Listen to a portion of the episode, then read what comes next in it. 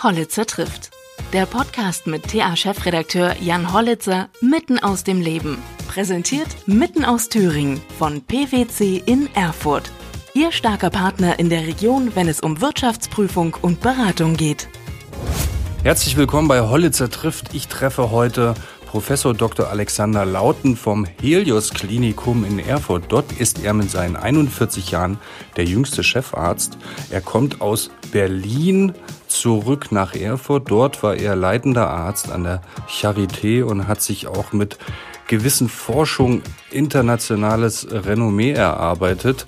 Wir sprechen über die Gründe, warum er von Berlin wieder nach Erfurt zurückkommt über seine Passion Segeln, natürlich auch über die neuesten Entwicklungen, äh, Behandlungsmethoden, was Herz, was das Herz angeht, ähm, Herzklappen zum Beispiel. Darf man sehr gespannt sein, was er uns da verrät. Und äh, wie schwierig es ist, auch er stellt das fest, Arbeitskräfte nach Thüringen zu holen, weil wir momentan nach außen nicht das beste Bild abgeben. Viel Spaß dabei. Äh, Herr Lauten, Sie haben keinen Kaffee bestellt für diesen, oder Sie wollten, Sie wollten keinen Kaffee trinken. Warum wollten Sie keinen Kaffee trinken jetzt hier beim Podcast? Hat das was mit Ihrem Beruf zu tun, ähm, Nein, da Sie sich mit dem Herzen beschäftigen? Das hat mit meinem Beruf nichts zu tun. Ich habe heute schon Kaffee getrunken. Ich habe heute schon zwei Kaffee getrunken und jetzt ist es ungefähr um elf. Und ähm, zu viel Kaffee ist, ähm, ist nicht ungesund, nein, aber ähm, da ich im Moment relativ häufig äh, in irgendwelchen Sitzungen bin und, und, und, Kaffee trinke, wollte ich das jetzt mal vermeiden. Hm. Also es macht, Kaffee macht jetzt mit einem nichts, außer dass man vielleicht ein bisschen, bisschen aufgeregter, hippeliger ist. Genau, richtig. Ja. Für viele ist es ja auch ein Gewöhnungseffekt oder fast auch ein Ritual ähm, wenn sie Kaffee trinken bei der Arbeit. Ähm, das ist aber sicherlich nicht schädlich. Ja, bei uns ist das fast eine Berufskrankheit. Also ja. ähm, trinken relativ viel Kaffee in der Redaktion. Ja, das ist auch okay, das kann man auch machen. Okay, dann habe ich jetzt ähm, das, das, Urteil des Experten und kann dann alle Kollegen die fragen, ist es jetzt nun schlimm oder nicht, äh, beruhigen und sagen, nein. Hauptsache Wasser dazu trinken, ne? Viel Wasser ist wichtig. Unabhängig davon, auch wenn Sie keinen Kaffee trinken, sollen Sie Wasser trinken oder ja. Flüssigkeit, ja, weil eben der Körper für seinen Stoffwechsel ähm, Flüssigkeit braucht, so anderthalb bis zweieinhalb Liter am Tag, sagt man. Auch um sagen wir, Stoffwechselendprodukte auszuscheiden über die Nieren, muss man schon eine gewisse Flüssigkeitsmenge aufnehmen. Rauchen Sie? Nein. Weil Sie wissen, was passiert durchs Rauchen? Oder? Erstens, weil ich natürlich jeden Tag vor Augen gehalten kriege, was passiert. Und mhm. zweitens, weil ich es auch, auch einfach nie, es äh, kam nie dazu. Ich hatte nie, nie die Gelegenheit oder das Bedürfnis da, danach. Und ähm, äh, damit werde ich auch nicht anfangen. Mhm. Hat es denn, ähm, haben Schäden durch Rauchen zugenommen oder Erkrankungen?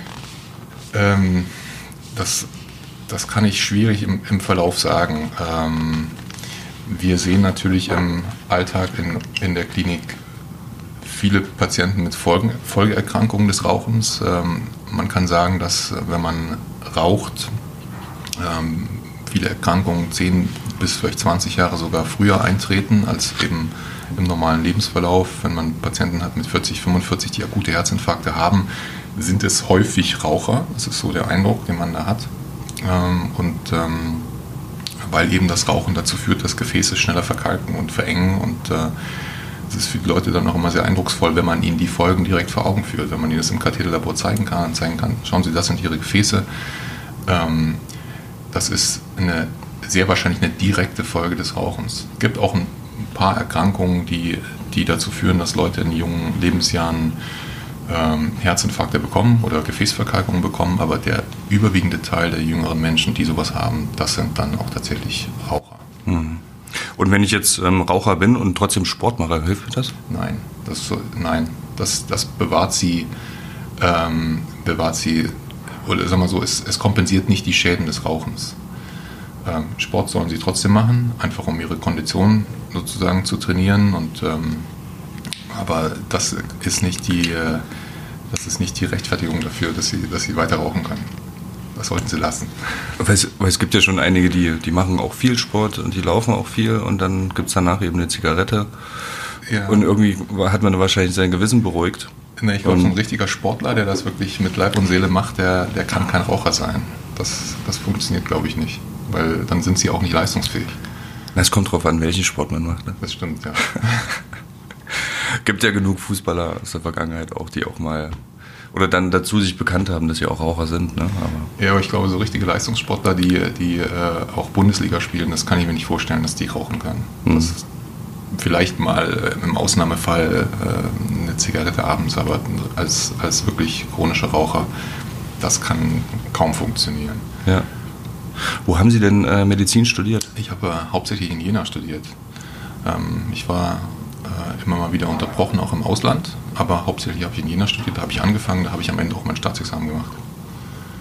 Im Ausland, ähm, englischsprachigen Ausland? Weil ich habe gesehen, auf, ähm, es gibt ja diverse Videos von Kongressen, wo Sie gesprochen haben. Ja, das stimmt. Sehr ähm, fließend Englisch sprechen Sie und. Ich war zum einen als Schüler im Ausland, habe meinen Schulabschluss in den USA gemacht. Äh, so mit 16 bin ich äh, nach Amerika gegangen und dann bin ich im Studium nochmal, äh, so am Ende des Studiums bin ich nach New York gegangen, ein Jahr, und habe dort meine Doktorarbeit geschrieben. Und so kam das. Das ist also relativ, äh, relativ natürlich dann gewachsen, dass man mhm. einfach auch sich da, äh, da, da wohlfühlt oder da, da jetzt kein Problem mit hat. Und die ganzen äh, internationalen Kongresse sind natürlich englischsprachig. Ähm, das ist einfach die, die Sprache. Ich habe auch Kollegen zum Teil, die, die ähm, international sind und mit denen man sich dann zum Teil auch wechselnd Deutsch und Englisch unterhält, das hat jetzt nicht den Stellenwert des Exotischen oder Besonderen. Da haben wir eine Parallele. Ich habe nämlich äh, im Jahr 2000 in Jena angefangen, Medizin zu studieren. Und was ist dann passiert? ich habe nämlich früher mal Hochleistungssport gemacht, weil wir eben dabei waren. Ähm, ich bin Rad gefahren äh, bis zu meinem 22. Lebensjahr, habe mir aber vorher schon Gedanken gemacht, was ist dann eigentlich ähm, mit der Zeit danach, also das Leben, hin, ne? das Leben, nach dem Sport. Also es gibt einfach, Radsport ist so sehr, sehr zeitaufwendig. Das waren damals 25.000 Kilometer im Jahr. Dass man mal so eine Vorstellung davon hat, ähm, das war halt auch Fulltime. Man hat wirklich nicht viel Zeit, um eine Ausbildung zu machen oder zu studieren oder sonst irgendwas. Also ich wollte es trotzdem probieren und ähm, ein Semester habe ich habe ich studiert. Im Anatomiesaal. In der Direkt am ersten Tag ging das los. Ähm, da wurden die Gruppen dann geteilt. Ja. Und die eine Gruppe musste halt direkt in den, in den Anatomiesaal und die andere äh, in die Vorlesung. Da haben Sie ja den eindrucksvollsten Teil miterlebt. So den Anfang des Studiums. Das kann ich mir auch noch daran erinnern, wie das so ist, wenn man dann alle im weißen Kittel, keiner fühlt sich da so richtig wohl, geht in den Präpariersaal, da liegen über, unter den Tüchern überall die Körper und ja, ja, die Anatomen, genau. die natürlich da auch so ähm, ja, die so ihre eigene Welt auch, auch haben in diesem, in diesem Präpariersaal. Total. Und den Geruch hat man ja dann auch irgendwie den ganzen Tag nicht mehr aus der Nase bekommen. Definitiv. ich hatte den Bereich Abdomen hier, da, so, den ich dann präparieren musste und ja. stand dann quasi genau zwischen Arm und, und, dem, und dem Körper. Aber Abdomen ist eigentlich erst im zweiten Semester dran, oder? Oder es ist äh, Oberfläche sozusagen. Oberfläche. Oberflächenanatomie ja, gewesen. Ja. Genau. Da, wo man dann ähm, eben die Haut ab, abmacht ja, und dann die Gefäße und Nerven freilegt. Genau. Da ist ja nicht viel am Abdomen. Und äh, wir hatten auch Glück, es war eine sehr schlanke Person. Mhm. Und also die Gruppe nebenan, die hatte weniger Glück, weil die musste sich dann da habe ich auch das erste Mal in meinem Leben Fettzellen gesehen. Und das sind ja, ja auch sehr, von der Optik her, sehr unangenehme Zellen. Ne? Ja, ja, das, ist, äh, ja, das stimmt. Ich, die, meisten Menschen wissen jetzt natürlich nicht, wie viel, wie viel Fettgewebe das so ist, was, ja. was die Leute da so zum Teil mit sich rumtragen. Ne? Aber, ja, ja. Ja, das war meine äh, Medizinerfahrung. Ich bin dann noch bis zum Arm- und Beintestat gekommen. Also ein bisschen was habe ich auch noch hier, Musculus digitorum superficialis genau, und diese, diese Geschichten. Und dann, ähm, ja, ähm, haben diverse Faktoren dazu geführt, dass ich äh, nochmal beschlossen habe, das Studium zu beenden. Mhm. Ähm, ehrlich gesagt habe ich auch ganz schön mit äh, Chemie und Physik zu tun gehabt. Ja, das ist am Anfang auch so, das äh, sind so die Fächer, die so ein bisschen die Leute auch selektieren. Ne? Also Physik war okay, ja. aber Chemie hatte ich halt auch abgewählt im Abi. Ja, das, und da war ich völlig aufgeschmissen. Das braucht man ja später eigentlich als Arzt überhaupt nicht mehr. Das ja. ist äh, ja überhaupt nicht mehr wichtig. Ne? Ja. Der interessante Teil beginnt dann aber eigentlich wirklich äh, nach dem Physikum ja. in der Medizin. Naja, und dann ähm, habe ich das Studium beendet, bin noch zwei Jahre Rad gefahren und habe mich dann auch nochmal, wenn man einmal so ein Studium beendet, was man über die ZVS bekommt, mhm. muss man ja ein langes Begründungsschreiben anfertigen, warum man das Studium beendet hat. Okay. und habe dann tatsächlich auch nochmal eine Zusage bekommen. Das wäre dann in Saarbrücken gewesen. Und damals, ich weiß nicht, ob Sie sich daran erinnern, so 2002, da, da ging so die Geschichte um, ähm, die Ärzte finden keinen Job. Hm, ähm, das, das war ja. so diese neue äh, Gesundheitspolitik damals. Ne? Genau. Wo dann viele gesagt haben, man studiert 10, 11 Jahre, also in, inklusive Arzt im Praktikum und sowas. Hm. Und dann wird man Pharmavertreter. Oder Taxifahrer. Genau. Oder Taxifahrer. Und alles, es kam komplett anders. Ja. Und ich habe mich dann tatsächlich deshalb dagegen entschieden. Ja, das. Ja, gut, ich meine, Sie haben wahrscheinlich jetzt auch, sind zufrieden mit Ihrem Job, aber, aber ähm, wenn man einmal diese Hürde auch so übersprungen hat und den, und den Studienplatz hat, der NC war damals ja auch schon hoch. Ja, ja. Das ist, ist ein tolles Fach nach wie vor und ja. äh, wir haben heute einen Riesenbedarf an Ärzten, der gar nicht durch die deutschen Universitätsabsolventen gedeckt werden kann. Ja. Also Sie würden heute sicher als Arzt arbeiten können. ja. Ich habe gestern oder vorgestern erst einen Bericht gesehen, dass ähm, es, glaube ich, einen Bedarf an 15.000 ähm, Studienplätzen gibt und wir haben 10.000. Mhm, genau, so ungefähr. Und dass viele jetzt, das war eine Universität in Petsch, glaube ich, in Ungarn, ja. dass da ähm, also junge Deutsche hingehen und sich dort für 80.000 Euro kostet das, glaube ich, ausbilden lassen zu Mediziner, ja. vor allem welche auch, die eben diesen NC nicht erfüllen oder die keinen Platz hier bekommen haben. Ja, genau, das gibt es verschiedene Angebote, gibt es auch in Polen, mhm. auch in Litauen gibt es das, also wo man wirklich sich sozusagen durch hohe Studiengebühren erstmal da äh, einkauft bis zum Physikum. Viele versuchen dann nach dem Physikum zu wechseln. Ähm, das ist natürlich einfach eine Alternative zum Numerus Clausus, klar, wer sich das leisten kann. Mhm gibt eben auch genug, die es nicht können. Aber letztlich müssen wir in Deutschland unsere Studienplatzzahlen auch, auch steigern, damit wir den Bedarf selber decken können.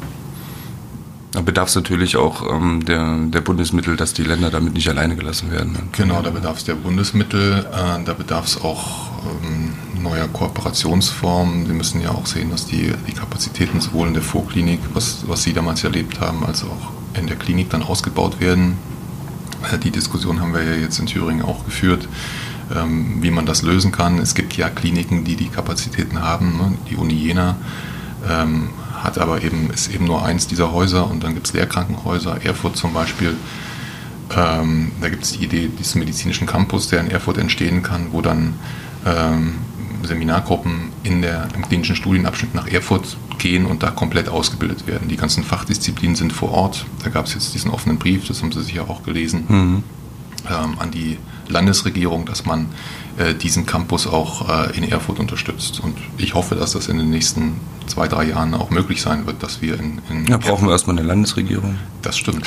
ähm, aber so lange wird sie es halt, halt hoffentlich nicht brauchen, bis die da ist. Also die Frage ist, wer ist der Adressat des Briefes? Aber ja, genau. Momentan ist da noch viel offen. Genau. Wie haben Sie das so erlebt eigentlich so in den, in den letzten Tagen, letzte Woche? Ich habe ja so ein bisschen noch den, den, den Blick von außen auch. Ich glaube, Thüringen hat sich da keinen Gefallen getan mhm. mit, so einer, mit so einer Aktion, ja, weil es, äh, es ist, wirkt unprofessionell. Ähm, in die, Im Rahmen dieses ganzen Wechsels von Berlin ähm, äh, war ja auch immer wieder die Frage, welche Kollegen kommen mit, wer, wer möchte hierher. Berlin ist ja international, ich habe auch internationale Kollegen dort gehabt. Und es kam immer an irgendeinem Punkt die Frage nach der AfD. Ja. Das ist tatsächlich so, ja. ja das ist nicht das, nur so. Das ist so gewesen. Und dann, dann ist wirklich die Frage äh, gewesen, was bedeutet das? Sind dort, äh, ich meine, 20 Prozent, jeder fünfte, jeder vierte zum Teil hat die AfD gewählt. Wie prägt das meinen Alltag? Und eine Kollegin, die kommt aus Tel Aviv, die ist jetzt auch mitgekommen, die ist jetzt äh, auch sehr froh. Ja, also Sie hatten die Möglichkeit, Kollegen mitzubringen? Ja, ja genau, mhm. richtig. Und äh, nachdem diese, diese Landtagswahl dann war im letzten Jahr und dieses Ergebnis eben auftauchte, klingelte wirklich mein Telefon ähm, im, im, Minutentakt erstmal. Und wurde gefragt, was, was ist das da in Thüringen? Willst du da wirklich hin? Ja, oder kann ich da mitkommen? Oder macht das, geht das überhaupt? Mhm. Ähm, und da habe ich natürlich auch erstmal versucht, das so ein bisschen zu relativieren, zu sagen, es hat viele Gründe.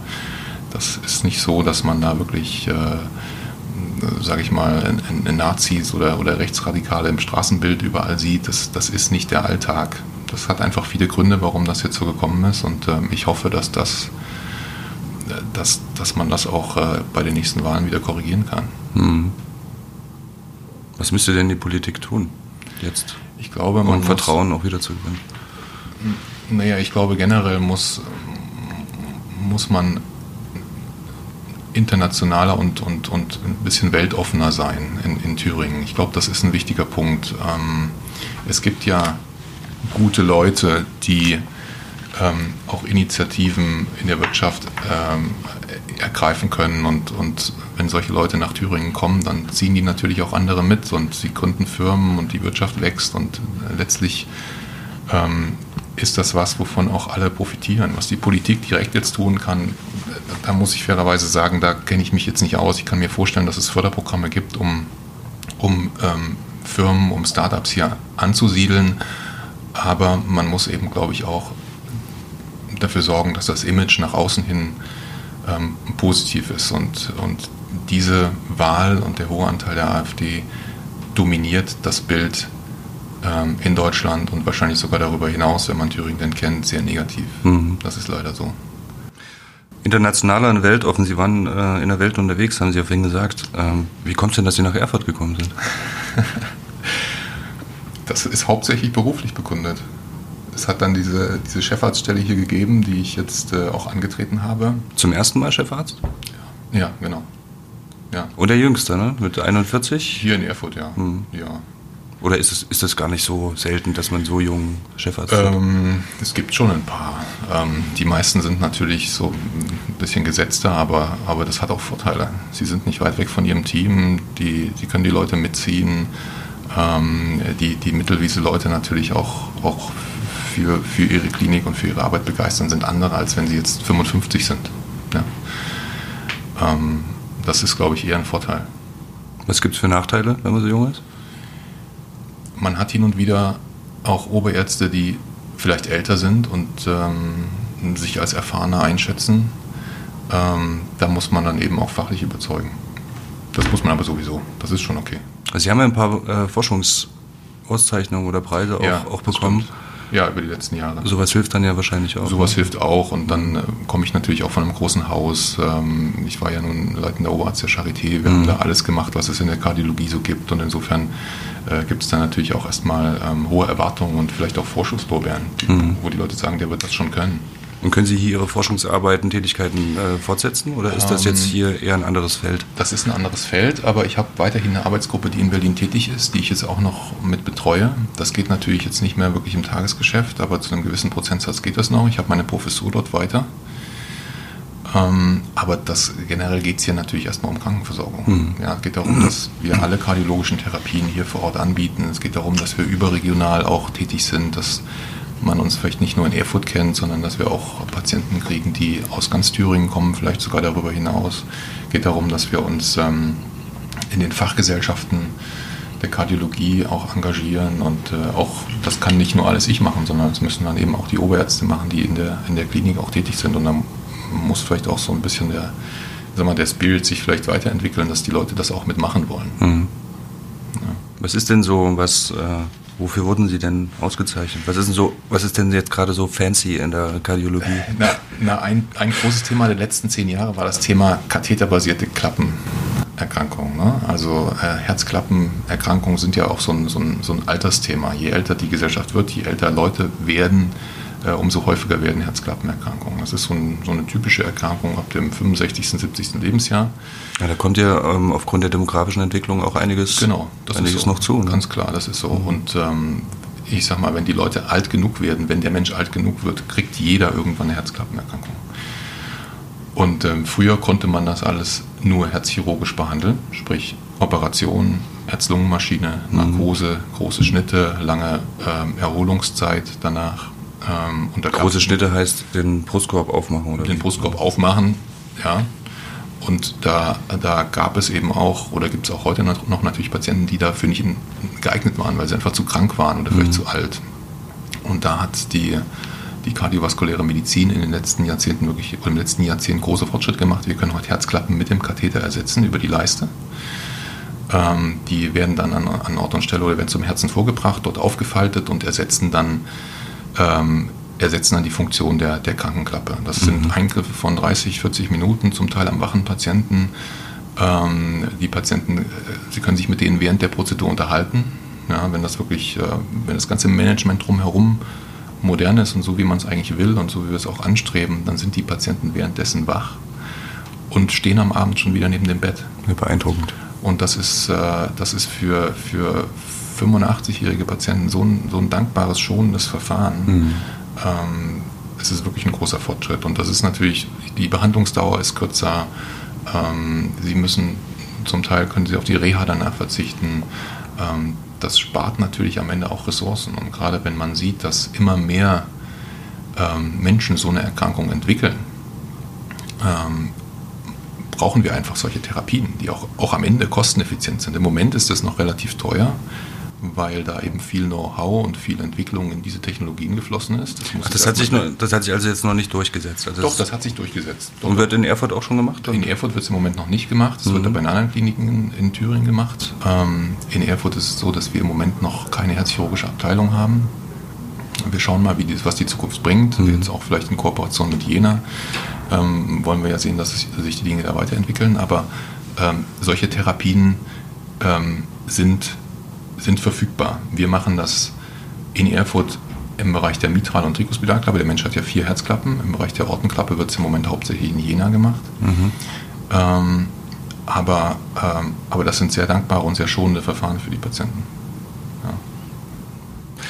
Was ich jetzt gerade gesagt habe, Kooperation mit Jena und mal gucken, was auf uns äh, jetzt hier noch zukommt. Ähm, ist wird ja auch diskutiert, ob, ob man nicht so viele Kliniken überhaupt hat. Ja, also so. diese Vollversorgung, ähm, dass jede Klinik für sich beansprucht, man muss alles haben. Oder ob man nicht eher auf Spezialkliniken geht. Ne? Also wenn man jetzt die Bevölkerungsentwicklung anguckt, ich glaube in den nächsten 15 Jahren verliert äh, Thüringen 200.000 Einwohner oder, oder sogar noch mehr. Wobei es in Erfurt ja ein Wachstum geben soll. Ne? Das ist natürlich dann die Frage der Verteilung. Ne? Aber ja. insgesamt auf Thüringen gesehen ähm, ja, ich glaube, schließen das, ja hier und da Kliniken. Genau, das ist gar nicht mal nur so das Thema, ob die, ob die, ob die äh, Bevölkerung wirklich abnimmt, äh, sondern es geht auch, auch hier wieder darum, dass man ähm, äh, in diesen Kliniken eine rund um die Uhr-Betreuung qualifiziert sicherstellen kann. Ja, ich habe tatsächlich jetzt gestern nochmal geschaut, wie viele Kliniken gibt es denn eigentlich in Thüringen? Gibt es ein Krankenhausverzeichnis? Es sind 66 Krankenhäuser, die es gibt in Thüringen. Davon sind ein Teil Fachkliniken, das heißt so spezialisierte Reha-Kliniken, neurologische zum Beispiel. Aber es gibt auch 40 Häuser, die äh, akute Herzinfarkte behandeln in Thüringen. Ja. Ein großer Teil dieser Kliniken ist sehr klein. Ähm, ein großer Teil hat, hat unter 200 Betten, zum Teil unter 100 Betten. Und äh, wir sehen ja jetzt schon an einem großen Haus wie in Erfurt, dass, ähm, dass wir Schwierigkeiten haben, Pflegepersonal zu bekommen. Mhm. Wir haben zum Teil auch Schwierigkeiten, äh, Ärzte zu bekommen, die die Qualifikationsanforderungen erfüllen. Und das ist natürlich in den kleineren Häusern noch mal viel extremer. Und wenn Sie dann sagen, Sie wollen rund um die Uhr das ganze Spektrum sicherstellen, dann ist das eigentlich fast nicht mehr möglich in diesen ja nicht so zentralen Regionen. Ne? Und da hilft dieses Pflegestärkungsgesetz oder wie dieses, das heißt glaube ich so, ne? Ja, das heißt so. Gut, auch nicht, oder? Das hilft wahrscheinlich nicht wesentlich. Ähm, es hilft nur so, insofern, dass die Stellen da sind, aber sie müssen ja besetzen können. Sie müssen ja Leute haben, die auf diese Stellen gehen und die dann auch die Qualifikation erfüllen. Ja. Also die Finanzierung ist ja darüber, glaube ich, auch geregelt. Die Finanzierung ist geregelt. Aber genau, das, das große Problem ist, dass man einfach keine Leute hat. Richtig, das große Problem ist, dass sie keine Bewerber haben, die, die diese Stellen besetzen können. Gibt es da von Ihnen Selbstinitiativen auch, dass man versucht, ja, ja. Im, im, Ausland meinetwegen irgendwie Leute Solche Initiativen gibt es. Mhm. Ähm, das, das ist tatsächlich auch nicht nur ein Thüringen-Problem, das hatten wir an der Charité ganz genauso, dass Pflege gefehlt hat, mhm. ähm, dass man versucht hat, im Ausland Pflege zu rekrutieren.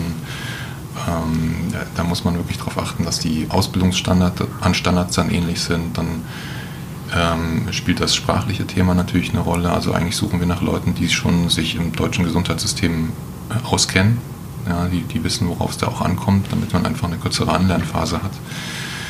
Ähm, aber das ist jetzt nicht nur ein Thüringen-Thema, sondern das mhm. ist ein mhm. deutschlandweites Thema. Und ähm, das Pflegestärkungsgesetz hat jetzt zwar dazu geführt, dass diese Stellen finanziert sind, aber wir brauchen eben dennoch die Leute, die die auch besetzen. Und im ärztlichen Bereich haben wir das Thema natürlich auch. 10.000 Absolventen jedes Jahr, aber kaum welche, die tatsächlich dann hier bei uns in den Kliniken ankommen. Mhm. Und in den kleinen Häusern ist das nochmal problematischer. Mhm. Ja. Und das, was Sie anfangs gesagt hatten, ähm, natürlich ist es schön, wenn man heimatnah ein Krankenhaus hat, das formal alles anbietet, aber das die beste Infrastruktur nutzt nichts, wenn sie nicht den Facharzt haben, der dann auch rund um die Uhr dort vor Ort sein kann. Ja. Und um so eine Stelle rund um die Uhr zu besetzen, brauchen sie eigentlich, sie brauchen fünfeinhalb Fachärzte. Und das finden sie natürlich in kleineren Häusern nicht. Hm. Ähm, man äh, hat von außen den Eindruck, dass der Konkurrenzkampf zwischen den unterschiedlichen Klinikträgern also immer, immer größer wird, sei es jetzt Helios, Hufeland oder was es alles ähm, für unterschiedlich gibt. Spüren Sie was davon? Also diesen ökonomischen Druck, den es da gibt? Ähm, Oder wie sehr muss man als Arzt auch Ökonom sein, ökonomisch denken? Also zunächst mal, um das vorwegzunehmen, eigentlich ist das Thema Ökonomie in jeder Klinik, in der ich bisher gearbeitet habe, immer ein Thema gewesen. Sowohl in den Unikliniken als auch da, wo ich jetzt bin. Ich kann nicht sagen, dass, das, dass da eine Klinik versus der anderen ähm, einen großen Unterschied macht. Ähm, das, das Thema spielt aber schon eine Rolle, nicht unbedingt beim individuellen Patienten, so nach dem Motto, ich nutze jetzt dieses Device oder ich nutze jetzt diesen Stand. Das ist nicht, nicht unbedingt das Relevante. Aber ähm, es geht schon darum, wie lange lasse ich Patienten im Krankenhaus. Ähm, wir werden ja auch, äh, wir werden ja pro Behandlung oder pro Behandlungsfall bezahlt. Und da kommt es auch schon darauf an, ähm, zum einen qualitativ hochwertige Medizin zu liefern, aber das heißt eben auch, sie in der richtigen Zeit mhm. zu liefern. Ne? Und es, wir können Patienten 14 Tage liegen lassen mit derselben Diagnose äh, oder auch nur eine Woche. Und wenn der Patient dann nach einer Woche schon in der Lage ist, nach Hause zu gehen oder vielleicht in die Reha zu gehen, ähm, ist das für eine Klinik natürlich effektiver, weil wir am Ende dieses Bett auch wieder belegen können. Das heißt nicht, dass wir Patienten entlassen, die dazu noch nicht in der Lage sind. Also es, man muss schon sagen, die, die Qualität und, und, und, und, die Versorgung des Patienten, die spielt schon die Hauptrolle. Es ist, wird nie so sein, dass, ich habe das in keiner Klinik erlebt, dass der Geschäftsführer kommt und sagt, den müssen Sie jetzt entlassen. Das passiert nicht. Da haben wir wirklich als, als Ärzte auch, auch dann äh, am Patientenbett das Sagen und das muss auch so sein. Ja, Riesenverantwortung halt ja. auch. Ne? Ja. Nochmal zurückzukommen, ähm, warum Sie in Erfurt gelandet sind.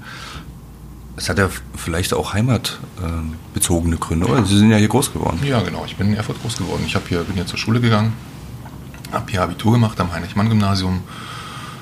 Was war denn das da hinten? POS 53, 54? Nee, das war, das war schon.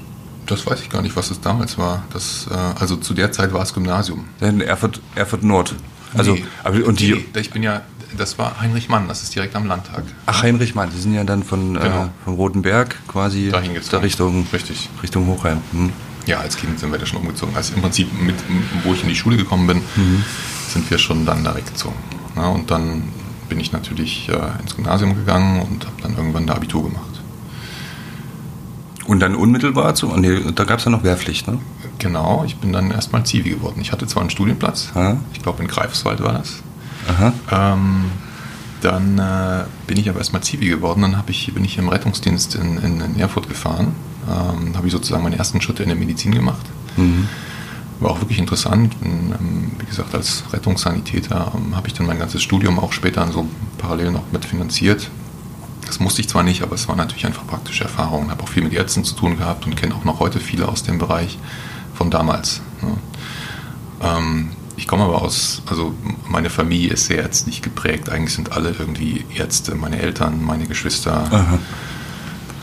Deswegen sind natürlich auch viele Freunde, auch, auch Partner sind dann alle Mediziner, auch noch fast alle Kardiologen, muss man sagen. Das ist also bei uns so ein bisschen so eine mhm. ansteckende Krankheit. Ja. Da ist viel Herz drin in der Familie. Also. Ja, das ist wirklich so. Das ist auch einfach, äh, einfach Alltags. Gespräch, sowas. Ne? Also ich bin auch als Kind aufgewachsen mit Fachbegriffen. Äh, mein Vater hat hier auch am Klinikum gearbeitet damals und hat Ultraschallkurse gegeben für andere Kardiologen. Und ich habe dann als, als Schüler, so als 10-, 11-Jähriger, habe ich, hab ich so, damals gab es so Dias, da musste man so die Dias schieben, wenn da Referenten mhm. kamen. Und das habe ich gemacht. Wir haben mhm. diesen Dia-Automaten gestanden, die Dias reingelegt und dann immer gewechselt. Und dann war ich auch ähm, Proband für, für die Ultraschallkurse. Das heißt, die Runden dann an mir schallen. So bei einem Kind kann man das gut lernen. Mhm. Ähm, ja, Völlig dann, ungefährlich. Ja, total ungefährlich. Da habe ich 100 Mark fürs Wochenende gekriegt. Das war natürlich toll. Ja. Das ist aber ein, ein, guter Lohn dafür, ne? Ja, sind zwei Tage harte Arbeit gewesen, aber insofern. ähm, Ich habe gelesen, dass Sie gerne segeln. Ja. Wie ist es denn dazu gekommen? Das habe ich als. Weil in äh, Erfurt kann die Leidenschaft. Nee, das stimmt. Das ist, das, das man man kann es jetzt leid. mittlerweile, ein bisschen da hinten ähm, Ja. Stotternheim, aber Ja, mal gucken, da war ich noch nicht, aber. da hat man, glaube ich, einmal das Segel gehisst und dann ist man schon auf der anderen Seite. Genau. Mhm. Ja, das, ähm, das ist auch einfach ein toller Sport, muss ich sagen. Das äh, bin ich als Student dazu gekommen. Da habe ich äh, in der Uni einen Segelkurs gemacht. Hier in Jena, dann- oder? In Jena, genau. Mhm. Und habe dann nach und nach einen Schein nach dem anderen gemacht. Wo, wo kann man das denn machen? Bleiloch, Bleilochtalsperre, oder? Ähm, da können Sie einen Sportbootführerschein machen. Mhm. Genau. Das sind Sie erstmal unter Motor unterwegs und dann müssen Sie dann halt äh, Boote chartern, beziehungsweise fahren erstmal mit, machen Ihre, Ihre Meilen. Ähm, dann machen Sie irgendwann eine Praxisprüfung, eine Theorieprüfung. Dann hatte ich den ähm, Segelschein fürs Meer und dann mit dem Wechsel nach Berlin habe ich noch den Binnenschein hinten dran gemacht. Na gut, da hat man Sind ja viele, viele. Binnengewässer da. Mhm. Und das ist auch, das ist auch wirklich das Tolle an Berlin, finde ich. Die ganzen Gewässer drumherum, Wannsee, Havel. Sie können sich da Boote chartern, das, das haben wir auch öfter gemacht. Und dann fahren sie raus und nach einer Stunde sind sie im Niemandsland. Haben sie nicht mal mehr ein Handynetz, so nördlich von Berlin. Ja. Mhm. Und äh, andererseits können sie auch in die Stadt reinfahren. Sie können die Spree hoch und runter durch den Spreebogen direkt am Kanzleramt. Da gibt es ja öffentliche Anlegestellen. Da übernachten sie direkt mit ihrem Boot vorm Reichstag. Also näher geht's nicht. Ne? Mhm. Da, da, da machen sie ihr Boot fest, sie steigen dann aus, gehen zur Friedrichstraße, können da, können da essen gehen, gehen einmal um den, um den Bundestag herum, gehen wieder in ihr Boot. Und am nächsten Morgen fahren sie da wieder raus aus der Stadt. Das ist wirklich toll. Ich kenne keine andere Metropole, die das so bietet. Und ähm, das, äh, das fehlt mir jetzt auch ein bisschen, ja klar. Wie kompensieren Sie das?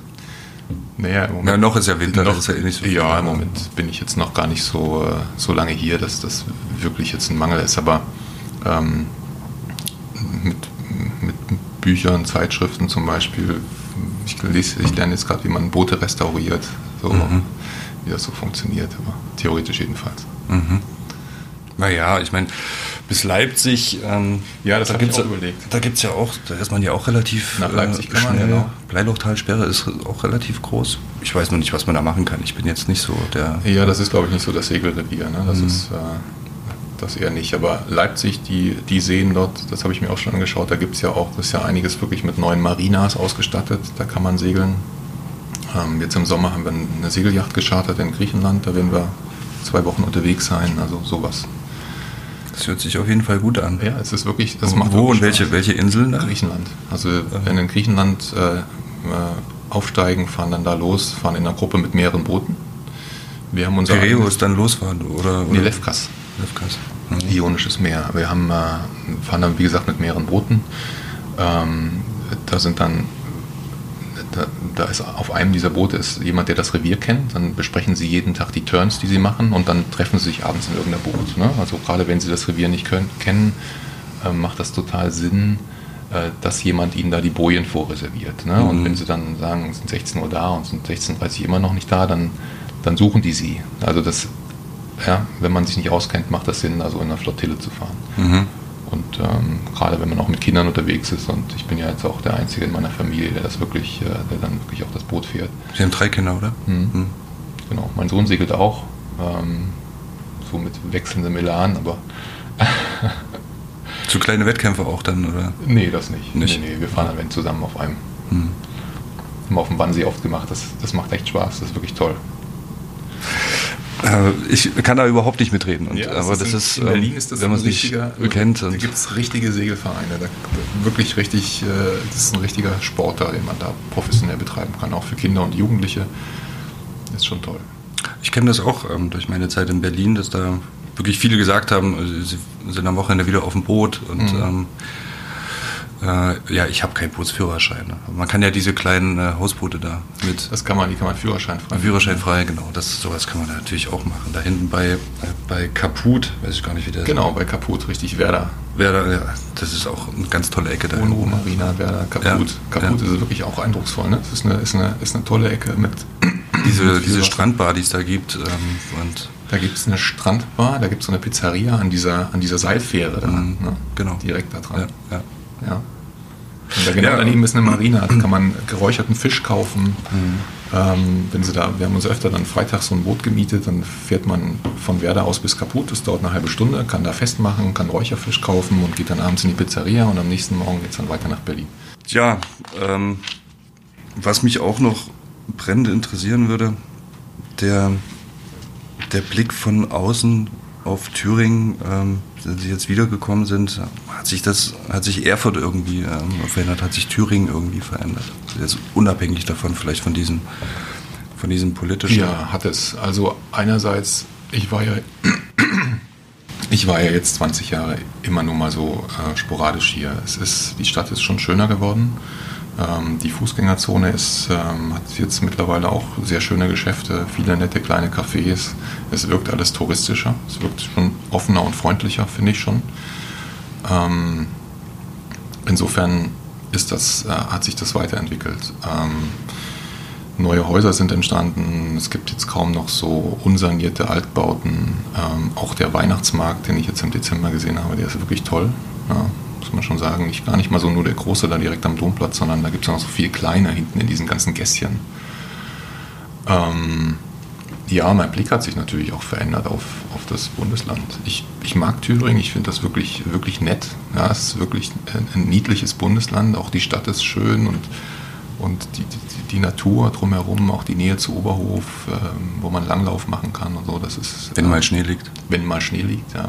Das ist ja nicht mehr so sicher jetzt in den letzten Jahren gewesen. Das ist wirklich sympathisch und ähm, man muss ja fairerweise sagen, man kann das jetzt auch nicht mit Berlin vergleichen. Berlin ist eine Metropole, wie es nur ganz wenige auf der Welt gibt. Gibt es auch in Deutschland nicht nochmal. Man kann auch, auch Hamburg und, und München sind nicht die gleiche Liga wie Berlin. Es ist einfach eine Metropole. Da gibt es Stadtteile, gehen sie durch, sprechen die Leute nur Englisch. Und das können Sie vielleicht vergleichen mit, mit New York oder, oder, oder Paris oder vielleicht Tel Aviv, solche, solche Städte. Ja. Ähm, aber in Deutschland ist einfach einmalig. Und wenn man sagt, man geht aus Berlin weg, ist es in dem Aspekt auch immer ein Schritt zurück. Das, das muss man halt wissen. Das nimmt man in Kauf. Und da kommt es auch nicht drauf an, ob Sie jetzt unbedingt in Thüringen sind oder in NRW oder in Bayern diesen, diesen Wechsel, den haben sie halt. Aber Thüringen ist sympathisch und ich, ich, das ist mir ein vertrautes Bundesland. Es gibt ja wahrscheinlich keine Ecke, die ich nicht kenne. Und ich kenne die Leute und, äh, und, und das ist schon auch Heimat, klar. Das mit dem Schritt zurück finde ich interessant, weil ich glaube, da gibt es, dass es, dass es eine subjektive äh, ja. Geschichte ist. Ne? Ich habe mir auch die Frage gestellt, ähm, damals in Berlin äh, zurückzugehen, jetzt hier nach Thüringen wieder. Und ähm, ich empfand das überhaupt nicht als Schritt zurück. Nee. Also natürlich, man, also Berlin ist eine Metropole, aber Berlin ist halt auch in großen Teilen völlig verrückt und äh, hat auch viele Menschen, die sich auch irgendwie nur darüber definieren, in Berlin zu sein und sich auch, ja. komplett unter Wert verkaufen, also in, in gewissen Jobs mhm. und äh, dann gar nicht an diesem reichhaltigen Angebot, was Berlin halt hat, ähm, teilnehmen können, weil sie es gar nicht leisten können. Ne? So, und das ist, also ich ähm, für meinen Teil war total froh, dass ich Heimat und äh, Beruf ähm, verbinden kann. Ne? Mhm. Und äh, die Möglichkeit habe, eben nicht unbedingt in der Ferne bleiben zu müssen. Und, ähm, und deswegen, also ich empfand das jetzt nicht so als, als Schritt zurück. Auch von der Lebensqualität, finde ich, ist das hier ähm, viel charmanter. Natürlich mhm. hat man jetzt nicht so viele Konzerte von Weltstars, meinetwegen. Oder das kulinarische Angebot, ne? Das ist natürlich. Das meine ich. Das ja, ist, ne? das ist, Sachen, das ist zum Beispiel eine Sache, die, die vermisse ich hier schon. Ja. So diese, diese Reichhaltigkeit, aber ansonsten. Ähm, in bestimmten Aspekten ne, braucht man, man den Trubel irgendwie nicht so. Ne? Es ist hier, es ist hier überschaubarer, es ist hier ruhiger, die Lebensqualität ist sicher, sicher genauso gut. Ja? Aber dieses Angebot hat man natürlich hier nicht. Ne? Und ähm, es gibt schon, gibt schon Tage, da, da möchte man das auch nutzen, ne? gerade auch mit Kindern, wenn man, äh, wenn man sagt, hey, wir gehen jetzt in dieses Museum oder in jenes Museum, das hat man halt hier nicht. Aber ich empfinde das jetzt nicht als Mangel. Mhm.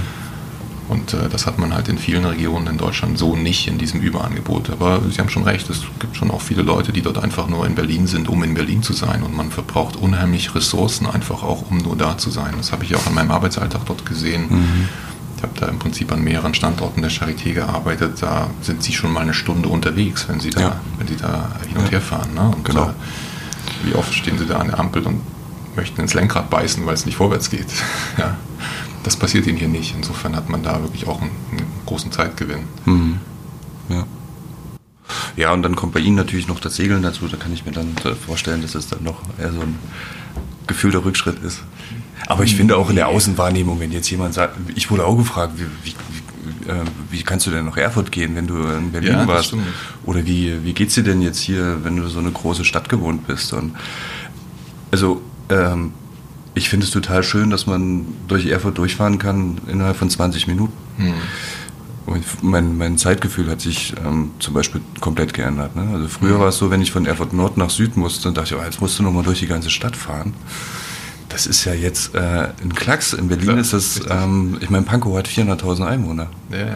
Das ist ein Bezirk und äh, Erfurt hat 200.000. Genau.